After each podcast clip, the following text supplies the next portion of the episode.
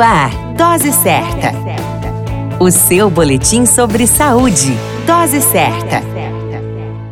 Olá, eu sou Júlio Cazé, médico de família e comunidade. Esse é o Dose Certa, seu boletim diário de notícias. E o tema de hoje é o homem e o consumo de álcool. O consumo de álcool faz parte da humanidade há anos Desde sua descoberta, ele vem impactando vidas, seja provocando euforia ou simplesmente causando prejuízos. Um estudo realizado no estado de São Paulo no ano 2011 encontrou maior prevalência de internações entre homens com idade entre 30 e 59 anos. Dados de mortalidade confirmaram maior prevalência em homens de doenças relacionadas com o consumo excessivo de álcool.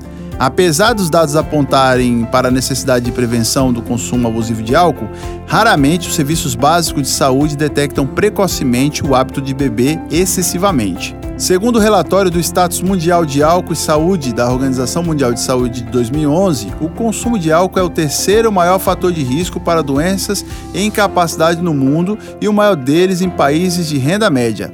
É a causa de 60 tipos de doenças e danos à saúde. É comprovado que os homens são os maiores bebedores em comparação com as mulheres, o que, associado à postura masculina, leva o risco de atitudes violentas dentro dos lares e também nos ambientes de trabalho.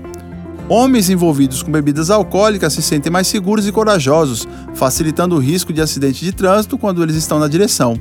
O risco de prevalecimento por doenças crônicas associadas ao álcool, como problemas no fígado, no sistema nervoso, de digestão e assim como a desnutrição, aumentam drasticamente. O fato é que é necessário que crie um âmbito nacional políticas públicas que voltem a olhar para os cuidados com os homens bebedores e amenizem o consumo de álcool. Somente assim diminuiremos as sequelas relacionadas com o consumo de álcool. Nem tudo se consegue realizar estando embriagado. Pense bem sempre antes de beber. A qualquer momento retornamos com mais informações. Esse é o Dose Certa, seu boletim diário de notícias. Eu sou Júlio Cazé, médico de família e comunidade.